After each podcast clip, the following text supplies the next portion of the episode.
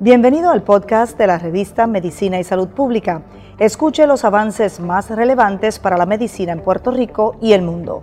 Si desea ver este podcast en vídeo, puede hacerlo en nuestro canal de YouTube Revista MSP.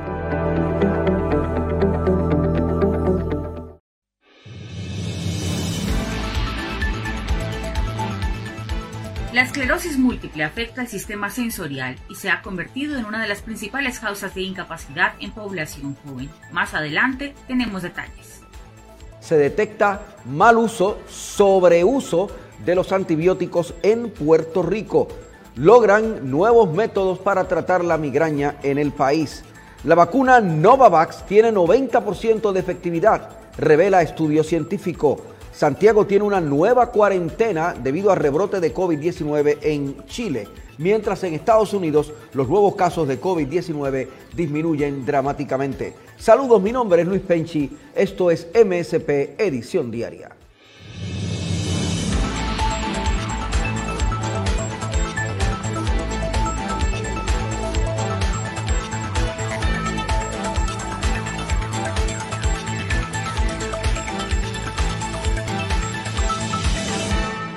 La prevalencia de la esclerosis múltiple es mayor en los estados del norte de Estados Unidos que en los estados del sur.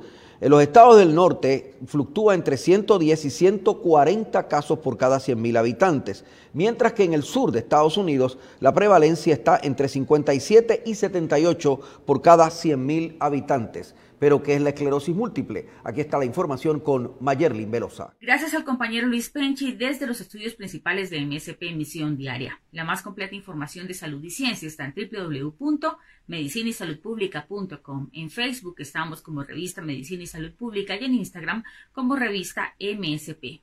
Fatiga crónica, Depresión y problemas cognitivos, así como problemas urológicos, son algunos de los síntomas que tiene la esclerosis múltiple. En el siguiente e interesante video se entregan algunas recomendaciones importantes para mejorar la calidad de vida de estos pacientes.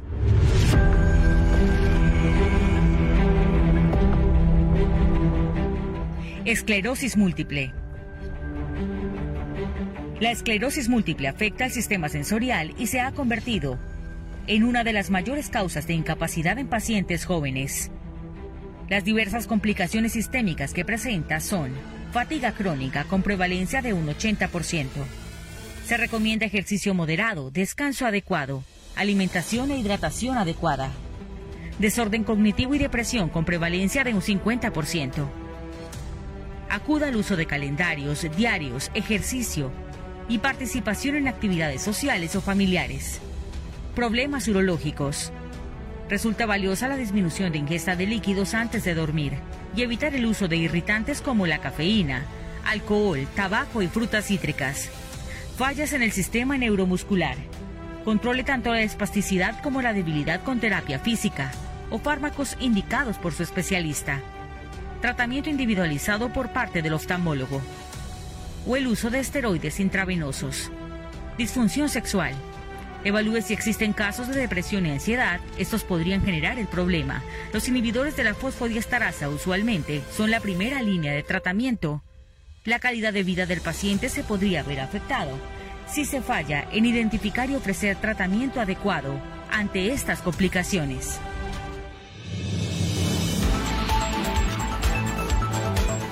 Bueno, en Puerto Rico se ha popularizado desde décadas el uso de antibióticos sin recetar y el sobreuso de antibióticos. Vamos a hablar sobre el, tema con el doctor Juan Carlos Lemos, que es un infectólogo. Saludos, doctor. Gracias por estar con nosotros. Saludos, gracias por la invitación. Este, me, fascina formar parte de esta eh, cápsula informativa porque ¿verdad? llamó un mensaje que es importante para la población, tanto médica como para la comunidad. Eh, ¿Quiénes son los que usan? Eh, ¿Por qué se sobreusa a veces los antibióticos? Porque los pacientes se los recetan por su cuenta se autorrecetan o van a la farmacia de la comunidad y allí se las, se las dan eh, sin, el, sin el adecuado, adecuado procedimiento médico o porque los médicos también la sobreusan. ¿Cuál es la verdad sobre eso? Eh, eh, es, es, un problema, ¿verdad? son, son varios problemas que podemos identificar. número uno, uso de antibióticos solamente supone que sea para enfermedades que son causadas, infecciones que son causadas por bacterias. Y no todo, ¿verdad? Lo que, lo que nos ocurre es causado por una bacteria, no siempre tengamos un catarro o algo así. Va a ser porque, ¿verdad? Va a ser porque una bacteria eh, eh, la está causando. Hay muchas de las, ¿verdad? Estas bronquitis que tenemos que pueden ser virales y los antibióticos no, no, ¿verdad? no van a hacer ningún tipo de efecto. Eh, si, te, ¿verdad? si tú te remontas a tu, ¿verdad? tu comunidad o a tu misma familia, en la familia se ha visto que, por ejemplo, alguien, un médico le dio un antibiótico para una tía, esa tía no se lo terminó, que también eso es, eso es un problema, porque si el médico te dice que son 7 días, 5 días, 14 días, el tiempo que te está recomendando, es porque él, después de una evaluación médica, pues eso fue lo que determinó que tienes que tomarte. Uno de los problemas que estamos teniendo es que no se terminan las terapias con el tiempo que se recomienda. Entonces, siempre que le sobran dos o tres pastillitas y entre los familiares, amigos, vecinos, mira, esto me funcionó para tal cosa, tómate esto. O sea que eso es un problema que se puede identificar. Eh, tal vez medicamentos o antibióticos que uno mismo no se los terminó, la próxima vez que tiene los mismos síntomas, vuelve y se toma las tres, cuatro pastillas que le, que le, ¿verdad? Que se sobraron del tratamiento previo. Eh, sí, no podemos tapar, ¿verdad?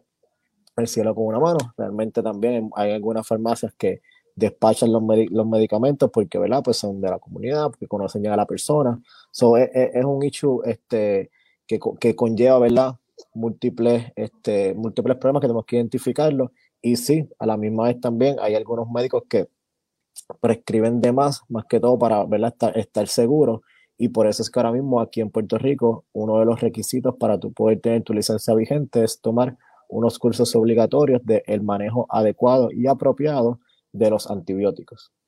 Hay eh, farmacias de la comunidad eh, en donde le preguntan al paciente, bueno, ¿usted tiene fiebre? ¿Por cuánto tiempo? Ah, pues está bien, puede usar antibióticos. Eh, siempre que hay fiebre es, es, evidencia de infección y por lo tanto lo que va es un antibiótico, doctor, ¿o no?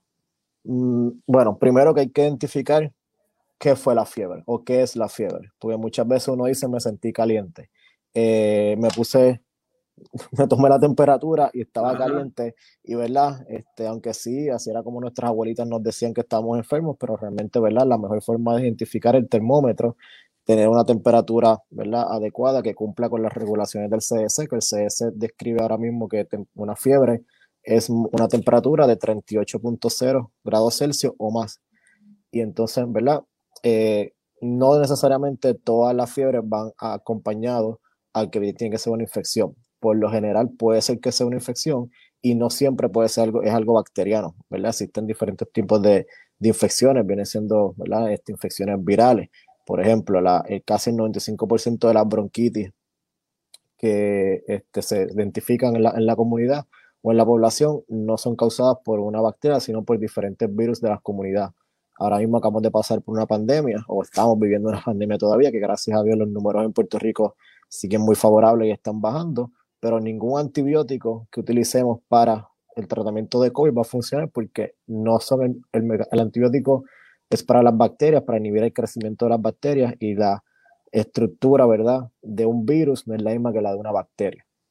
Así que sí puede haber una infección, pero si no es una infección bacteriana, el antibiótico no va a hacer nada. no va a hacer nada. Es más que todo un, un placebo.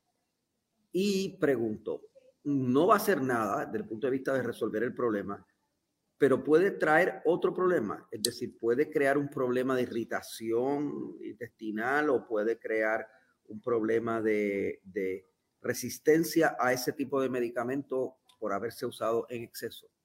Claro que sí. Este, primero, pues básicamente todo medicamento eh, tiene sus indicaciones para ser utilizado, pero a la misma vez tiene muchos efectos adversos o efectos secundarios, que son, ¿verdad? Cuando hace los estudios clínicos, lo que la compañía puede identificar durante el proceso de investigación, todas las, las posibles complicaciones o efectos adversos que se identificaron en, eso, en esos estudios. Así que si tomar cualquier tipo de antibiótico también te puede conllevar a tener algún tipo de reacción si no sabemos, si no ha estado expuesto anteriormente.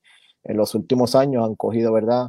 Eh, un auge que, ¿verdad? Hay, hay antibióticos que son entre ellos son bien, son, son bien diferentes. Algunos que son de un, espectro bastante estrecho, lo que significa es que cubren cierto tipo de bacterias y hay otros antibióticos que son mucho más, eh, por decirlo fuerte, pero la realidad es que tienen una cobertura más amplia bacteriana. O sea, estar tomando esos medicamentos, tú mismo te puedes este, eliminar tu, por, por decir ¿verdad? algo, eliminar tu flora gastrointestinal y te puedes predisponer a una bacteria, a una infección causada por los antibióticos. También hay otros, otros riesgos que se pueden ver, pero los antibióticos se ha visto con el desarrollo de una infección o unas diarreas que se llaman Clostridium difíciles. El antibiótico de por sí también algunos caen pesados y también te puede causar este, eh, diarrea.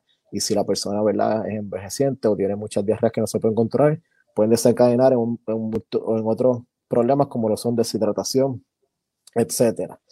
Esas diarreas hubiesen provocado como quiera, aunque fuera indicado el, el, el, medicamento. Claro, pero ya entonces, si tiene una indicación, pues vamos a tratar la infección y a la misma vez vamos a decirle al paciente, pues mira, tienes que tomártelo con o sin comida, a ciertas horas, con agua. Tal vez también lo importante es decirle, por ejemplo, estos medicamentos no te los puedes tomar con lácteos porque, o con otros medicamentos aparte, como lo son los reemplazos de electrolitos, magnesio, fosfato, etcétera, o calcio, porque realmente lo que va a hacer es inactivar el, la parte funcional del antibiótico. O sea que es, es ¿verdad? Es, qué antibiótico utilizar, cómo utilizarlo, cómo tomárselo y prevenir al paciente de lo que vamos, o a las personas de lo que se pueden desarrollar para poder que ellos puedan identificarlo y dejarnos saber qué es lo que va, a ocurrir.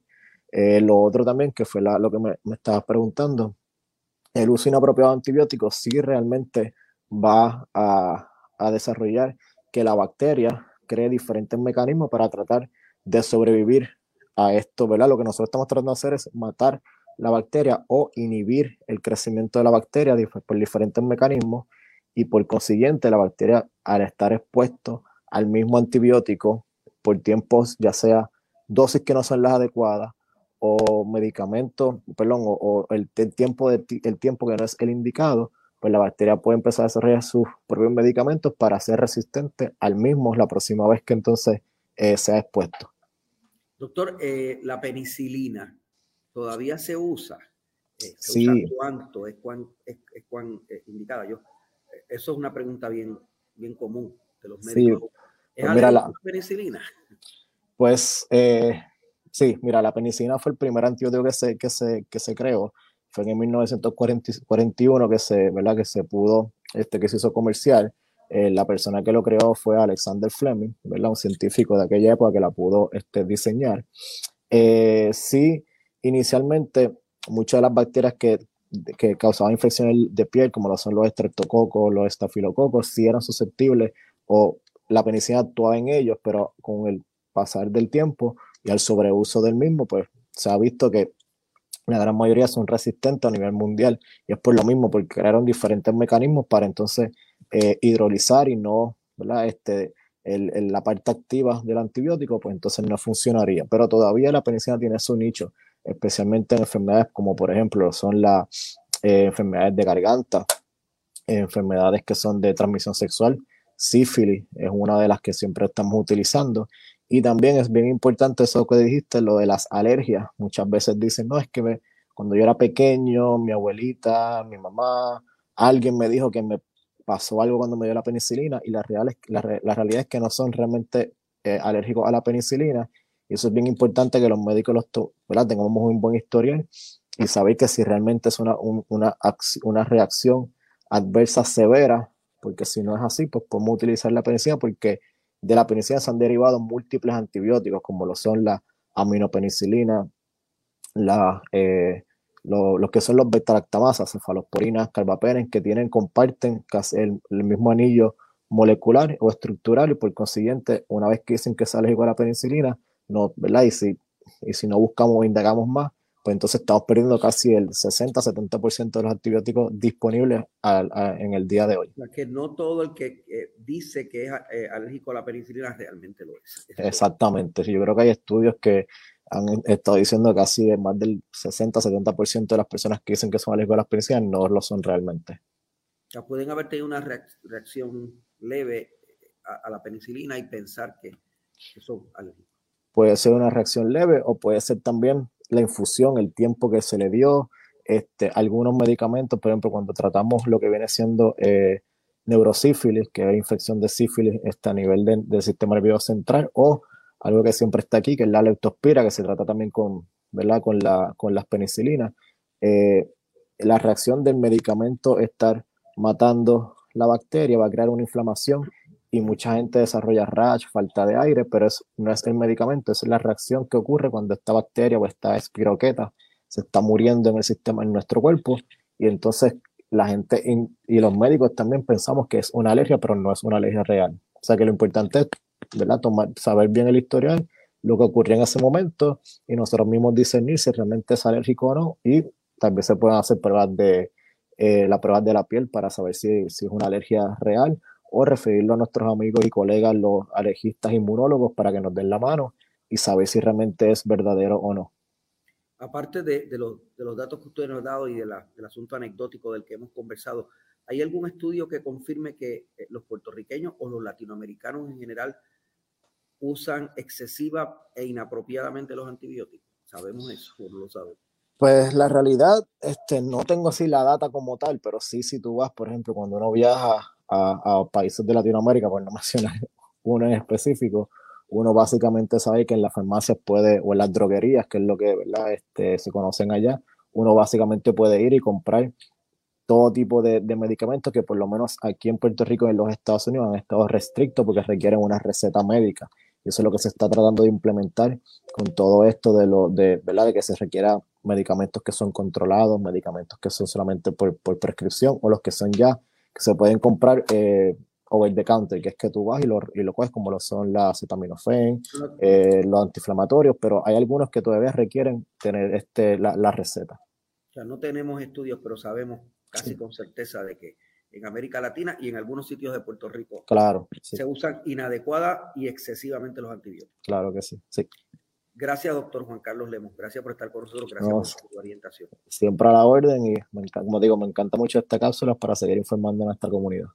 Cubrimos la ciencia porque la ciencia es noticia. Si usted tiene más de cuatro episodios de migraña al mes, debe tener tratamiento. Hay tratamiento adecuado para esta condición y hay nuevos descubrimientos sobre los mismos. Gisette Arellano tiene los detalles. Sean todos bienvenidos a una nueva edición de la revista de Medicina y Salud Pública. Soy Gisette Arellano y me complace presentarles un nuevo tema el día de hoy, las migrañas. Y para hablar sobre esto, nos acompaña la doctora Francesca Fiorito. Ella es neuróloga, especializada además en dolores de cabeza. Bienvenida, doctora, ¿cómo está? Buenas, saludos. Eh, estoy muy bien, gracias. ¿Y tú cómo te encuentras?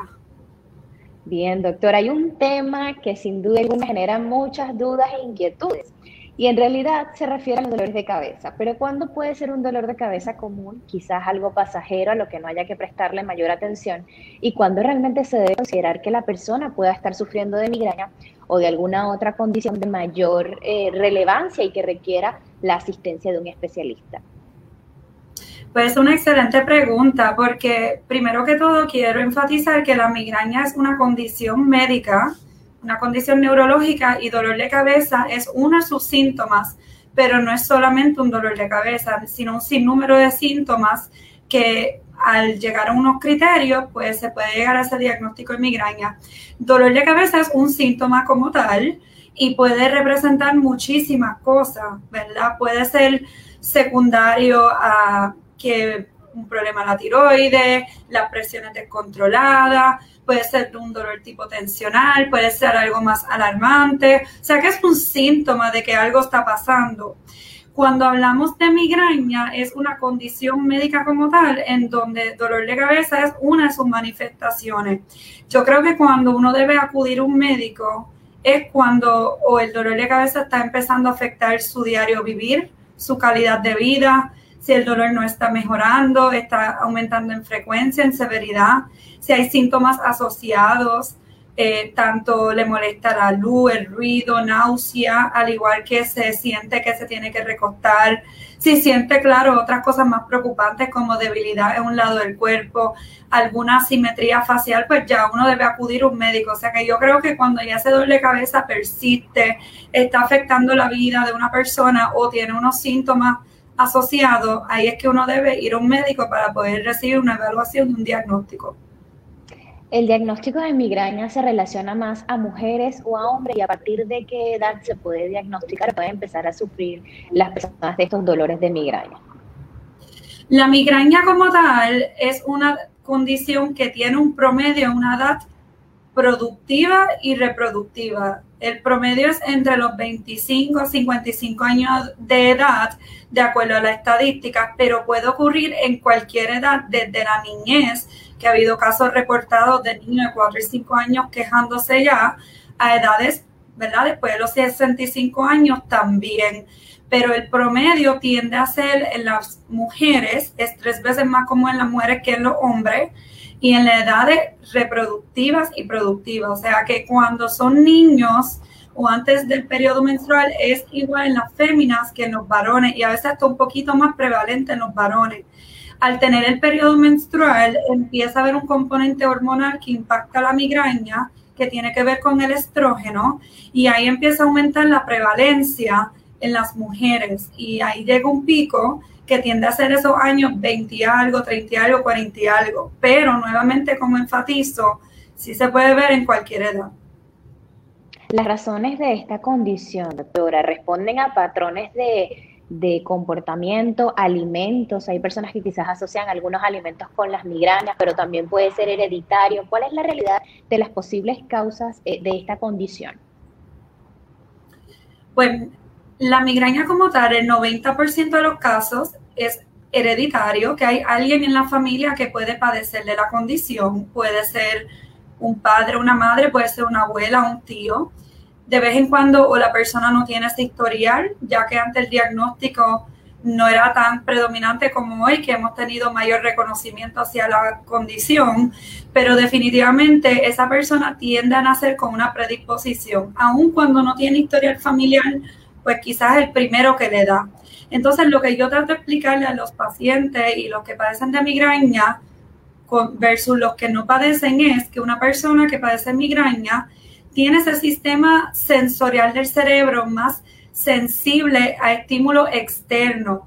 Por lo tanto, ciertas cosas como en la dieta, el estrés, la higiene de sueño eh, y muchos otros factores desencadenantes pueden eh, exacerbar la condición, pero una persona que no tiene esa predisposición de migraña puede pasar estos estresores y no le va a dar la migraña porque no padece la condición. O sea que siempre me gusta enfatizar que es una condición médica en donde hay un gran por ciento que tiene un componente genético y hay unos factores externos que pueden exacerbarlo o empeorarlo. ¿Cómo se realiza el diagnóstico de que una persona realmente tenga esta condición, doctora? El diagnóstico de la migraña es uno clínico. Clínico significa a base del historial del paciente, que es lo más importante. Claro, un examen físico que tiende a estar normal y descartando si hay alguna preocupación, algún factor médico secundario, por ejemplo, una neuroimagen del cerebro, eh, laboratorio, verificar la tiroide, que no estén anémicos, verificar las presiones sanguíneas, descartar que no sea secundario algún medicamento, que no sea secundario apnea al sueño, etcétera. O sea que uno hace una evaluación completa en donde uno ve si hay algún factor externo, descarta eso y después con unos criterios que se llegaron de acuerdo a una clasificación internacional de dolores de cabeza, uno puede llegar a ese diagnóstico y darle el diagnóstico oficial al paciente. En cuanto a los tratamientos, doctora, ¿cuáles son los posibles tratamientos para las personas que sufren de migraña? Pues lo más importante, como mencioné, es tener el diagnóstico. Entonces la migraña se clasifica en migraña con aura o sin aura. Aura es un aviso, hay personas que le puede dar luces, eh, sensaciones eh, temporeras en la cara, en el brazo, y eso ocurre como un 30%, y después si es episódica o crónica. Cuando es episódica, puede ser de baja frecuencia, que es de 1 a 7 ataques al mes, y puede ser episódica de alta frecuencia, que es 8 a 14 días de dolor de cabeza al mes o crónica, que es 15 o más días de dolor de cabeza. De acuerdo a la frecuencia, la severidad de estos ataques y la incapacidad, uno va determinando el tratamiento. Hay una, lo primero que uno quiere hacer es identificar si hay un factor desencadenante, si no está durmiendo bien, si hay algún alimento contribuyendo, algún estresor, algún medicamento. Y eso es lo primero que uno quiere hacer. Lo segundo es cuidar en cuanto al estilo de vida, ejercicio, descanso, manejo de estrés, una alimentación apropiada. Pero hay pacientes que aún haciendo todo eso o porque no pueden siempre, ¿verdad? De acuerdo a su estilo de vida, requieren tratamiento farmacológico. Eso se divide entre agudo y preventivo. El agudo es que yo tomo cuando yo tengo el ataque. Todo paciente con migraña en algún momento necesita algo agudo para que cuando a mí me dé el dolor, yo lo pare al momento, reduzca la duración y pueda regresar a mi normalidad lo más rápido posible. Pero si ya yo estoy teniendo una frecuencia en particular de ataques que la Academia de Neurología y de Cefalea Americana establecen como cuatro ataques moderados al mes o más, o tres incapacitantes, pues ya yo debo recomendar también el segundo grupo de tratamientos, que es el preventivo. El preventivo es para a largo plazo reducir que ocurran estos ataques, o sea, que reducir la frecuencia, la severidad, duración de los ataques y la incapacidad asociado a ello. Doctora, usted acaba de mencionar un punto muy importante, ¿no? Y es cómo esta condición puede discapacitar a una persona. ¿Es eso posible? Y en el caso de que así sea, de que debe estar acompañado además el neurólogo de un equipo multidisciplinario que ayude a la persona a entender esa realidad de esa condición, que además puede cambiar totalmente su estilo de vida. Sí, 100%, y yo creo que es algo que hay una escasez en todos lados, en particular mi experiencia aquí en Puerto Rico es que necesitamos más recursos que puedan reconocer la migraña como una condición neurológica, que es algo orgánico, y que sí puede ser incapacitante. De hecho, se ha encontrado, de acuerdo a estadística, que ha sido clasificado como la segunda condición a nivel mundial de años vividos con incapacidad. Y es importante crear una conciencia de esta condición, quitar el estigma y educar a la población, no solamente los que padecen de ello, pero los que no padecen de ello, pero quizás viven con alguien o conocen a alguien que padece la condición. Lo más importante que yo siempre enfatizo en mis pacientes es que en los últimos años han seguido saliendo tantos tratamientos nuevos, tanto agudos como preventivos, que eso se tiene que individualizar de paciente en paciente, cuál, cuál es el mejor para ellos y ver cuál es el mejor que les funciona.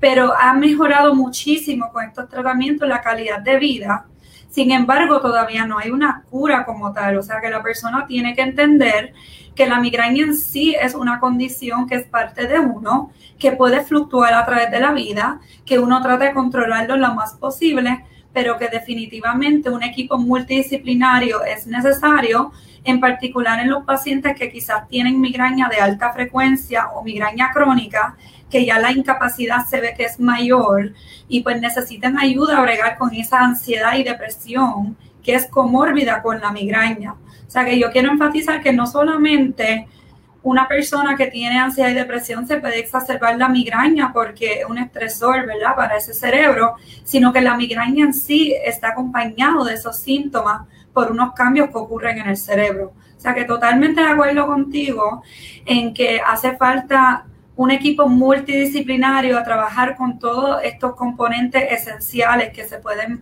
ver afectados en la vida de una persona que padece la condición. ¿Qué ocurre cuando hay una persona que ve afectada su vida por estos dolores de cabeza y decide dejar que el tiempo transcurra sin asistir y buscar, procurar la ayuda, la asistencia y la guía de un especialista, doctora? ¿Cuáles son los efectos secundarios? ¿Cómo se podría ver afectada la salud de una persona que sufre estos episodios eh, de migraña y que se niega a cumplir quizás con ese tratamiento porque sabemos, como usted bien dice, es una condición con la que se pretende vivir, pero que al mismo tiempo puede llegar a incapacitar a una persona.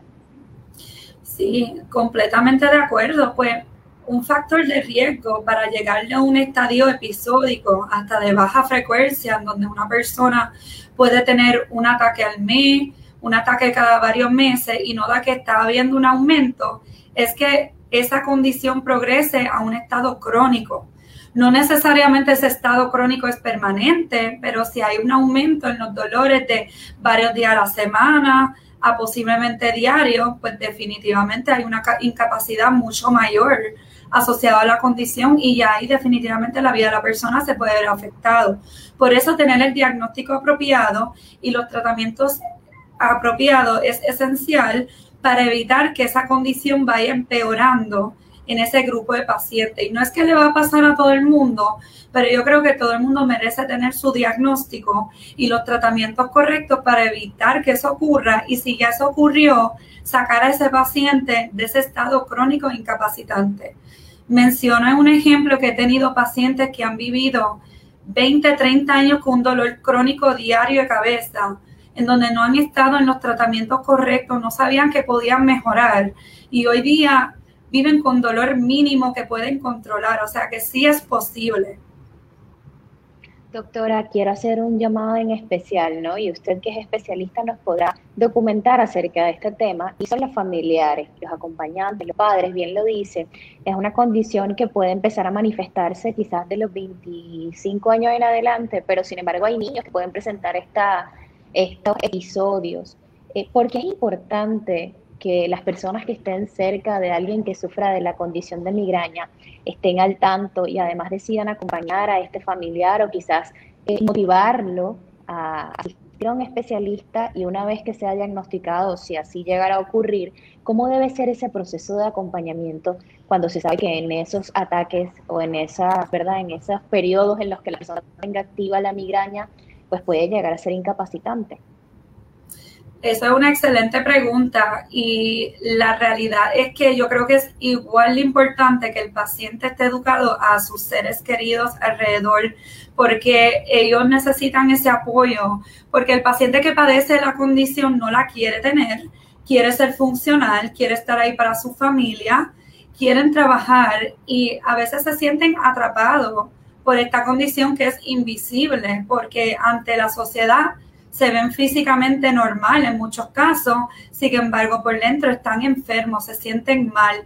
Eh, y muchas veces podemos ver y se han encontrado que, de acuerdo a los estudios, las personas que tienen apoyo, apoyo social tienden a tener un peor pronóstico. Siempre cuando yo le pregunto a mis pacientes, le pregunto si tienen hijos, y si, que estén pendientes si su hijo se queja, porque a veces piensan que es que quizás está copiándose del comportamiento de uno de sus papás cuando realmente el niño se está quejando porque padece la condición.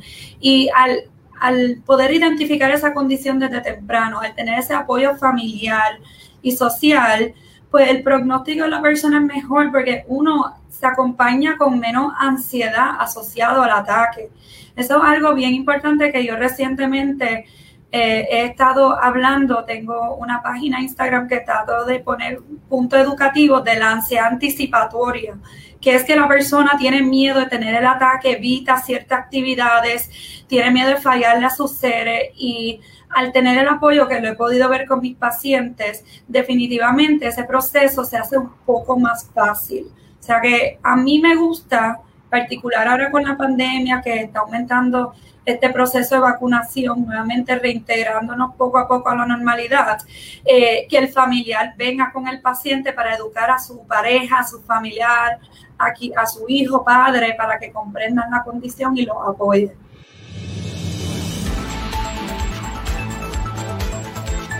Novavax, la cuarta vacuna en el mercado en Estados Unidos, tiene 90% de efectividad según un estudio científico. Aquí está el reporte de la agencia de prensa de Francia. La vacuna de Novavax contra el COVID-19 tiene una efectividad de más del 90%, incluso contra las variantes del coronavirus.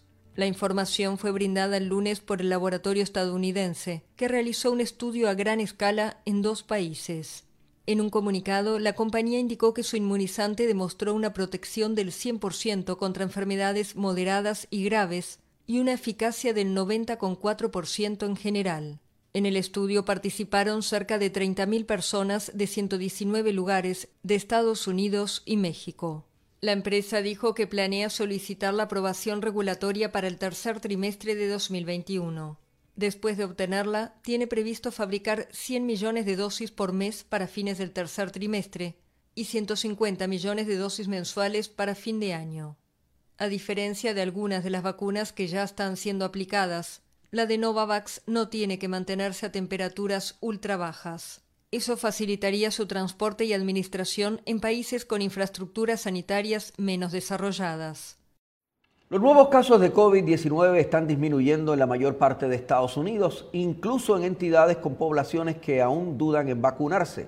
Casi todos los estados donde esta tendencia se está revirtiendo tienen tasas de inoculación por debajo del promedio, por lo que los expertos advierten que este respiro de la pandemia podría ser fugaz en regiones donde la gente no se quiere vacunar.